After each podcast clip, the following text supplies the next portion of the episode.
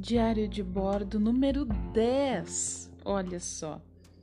Hoje é dia 24 de março de 2022.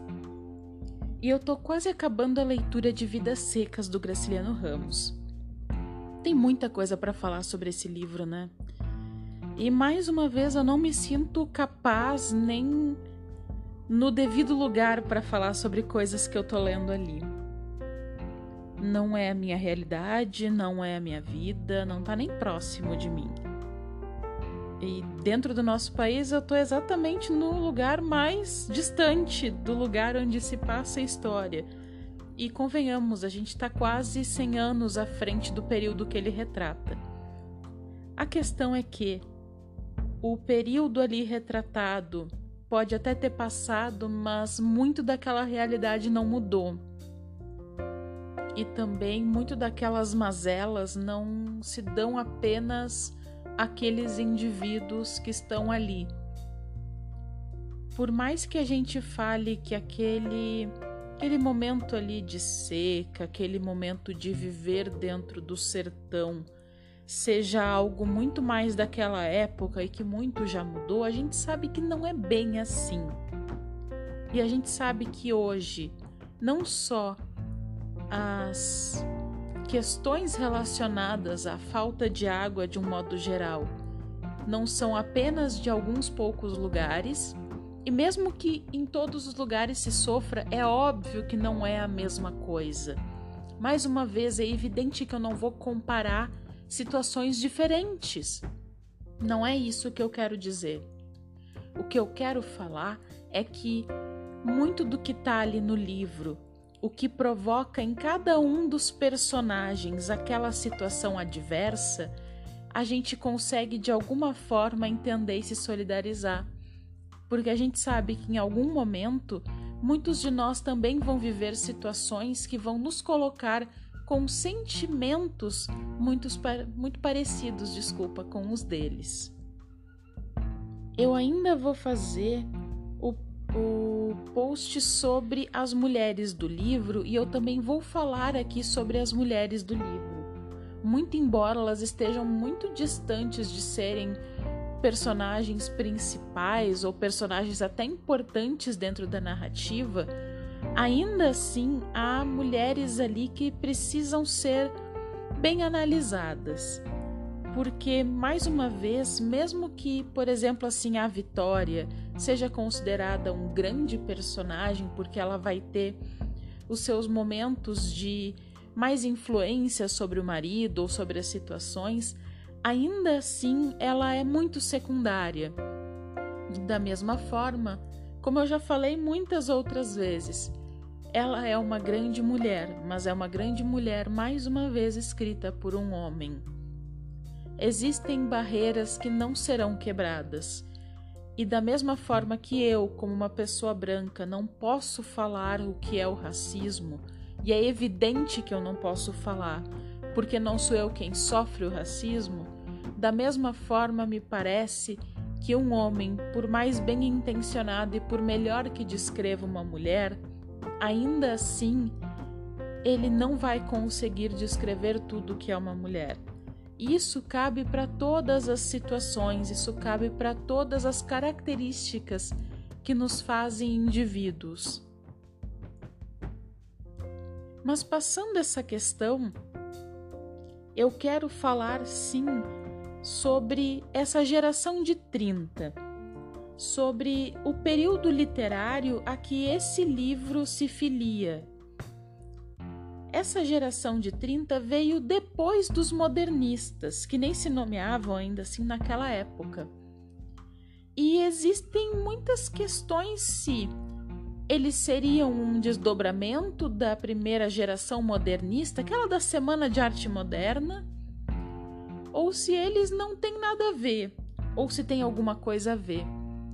Porque, por mais que a primeira geração tenha sido aquela da ruptura, e é óbvio que depois dessa geração muitos dos escritores se sentiram mais livres para escrever, ainda assim dizer que essa primeira geração é essencial para a existência da segunda é retirar muito da autonomia dessa segunda geração, porque a primeira geração é essencialmente paulista e de elite, ou muito próximo da elite, enquanto a segunda geração se dá essencialmente fora de São Paulo e fora dos grandes centros e das grandes elites.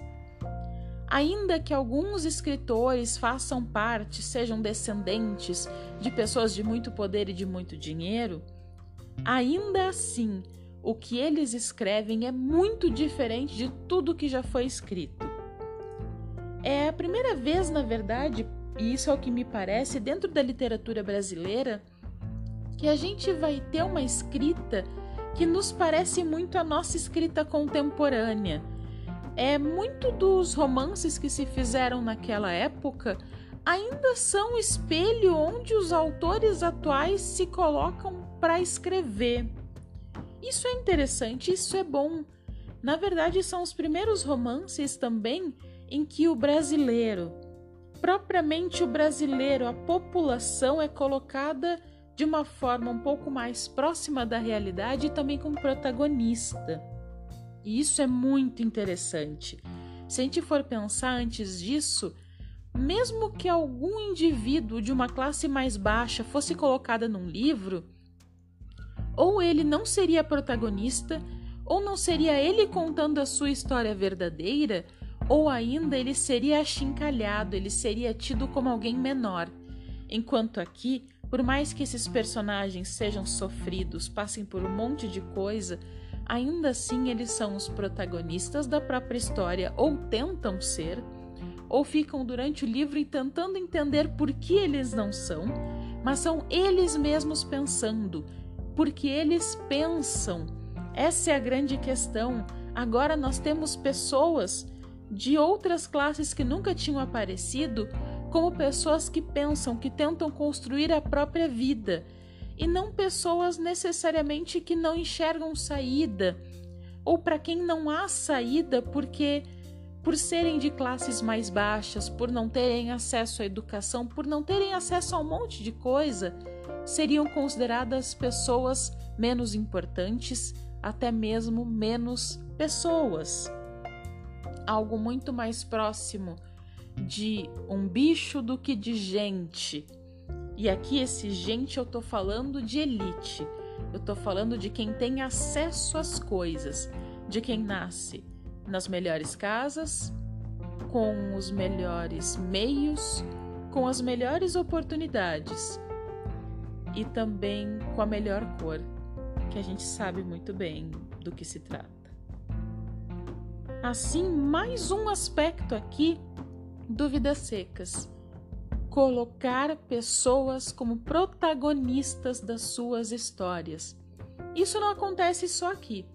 A gente também tem, mais uma vez, vou falar do 15 da Raquel de Queiroz, vou falar dos Ratos do Dionélio Machado, que é aqui do Rio Grande do Sul, do meu estado, e são livros, dentre muitos outros, que vão tratar sobre indivíduos tentando sobreviver.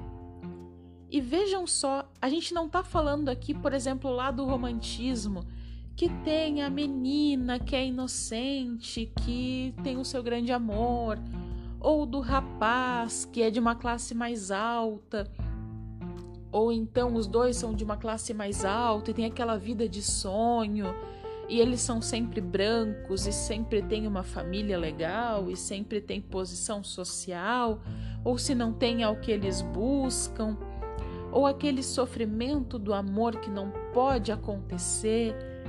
Ou então, mesmo que a gente vá, por exemplo, para o realismo do Machado, que, mesmo já sendo algo muito mais próximo da realidade, ainda assim tem, tem personagens que não são exatamente de todas as classes.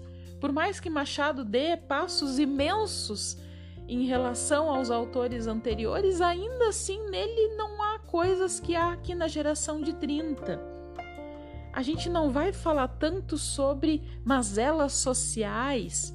Por mais que um ou outro personagem do Machado ah, tenha perdido dinheiro ou precise refazer sua vida, ainda assim não está nem perto do que se retrata aqui. Logo, todas essas construções que começam talvez já com Machado, a gente pode falar, que vão continuar no naturalismo também, que teremos também outras, digamos, vertentes, ainda no pré-modernismo, com escritas um pouquinho diferentes, mas que também já estão caminhando para falar mais do povo e menos do sonho. Tudo isso junto chega sim nessa segunda geração modernista, nessa geração de 30. Mas dizer que, pelo menos na minha opinião, necessariamente essa geração de 30 se inspira nos primeiros modernistas, eu não sei se a gente pode afirmar porque eles não têm nada a ver com a primeira geração, não tem nada a ver com a Semana de Arte Moderna. Eles não são de São Paulo, eles estão cantando as suas regiões. E aqui a gente vai falar principalmente de Nordeste. E num segundo plano, também de Rio Grande do Sul. São polos completamente opostos que são longe de São Paulo e que não se veem representados por essa primeira geração que só falou sobre as cidades, o crescimento das cidades, da indústria, esse crescimento que no início até se chamava como futurismo, que é lá do futurismo italiano e depois eles meio que mudaram o nome porque o futurismo italiano que colocou sempre a questão da luz, do automóvel, da indústria, da máquina, para virar também da guerra e do sangue. E a gente sabe por que, que se encaminhou lá na metade do século passado, né? Então, muito desse início de modernismo pode até ser interessante, até uma ruptura. Mas talvez a gente tivesse essa geração de 30 mesmo sem os modernistas é claro que isso é só um exercício de retórica, de pensamento. Não tem grande relevância hoje pensar ah, se os modernistas não tivessem existido. Não faz mais diferença. Mas talvez essa análise de tirar sempre de São Paulo esse protagonismo como se o resto do Brasil nunca fosse ser civilizado se São Paulo não fizesse frente, isso acho que dá para a gente pensar mais a fundo. E ainda tem muita coisa para falar sobre esse livro, né? Eu ainda vou fazer o episódio sobre as mulheres dele. E também tem uma questão que dá para aprofundar ainda mais, que é humanização e desumanização. Fiz um post sobre isso lá no Instagram até. E aqui vai além de os filhos do casal não terem nome e a cachorra se chamar baleia. Também tem a questão de que eles todos ficam profundamente comovidos com o destino da baleia, enquanto o futuro dos próprios filhos talvez não seja assim o mais importante. Os filhos nem têm nome. Será que no meio de toda aquela miséria, de todos aqueles problemas, eles esperam que os filhos cheguem à vida adulta, cheguem a crescer? Isso é horrível de pensar, mas não sei se dá para julgar o Fabiano e assim a Vitória. Porque é uma realidade muito dura, muito crua. Sinceramente, não não dá para pedir que eles tentem mais do que sobreviver. E eles estão fazendo o possível. Por hoje é isso.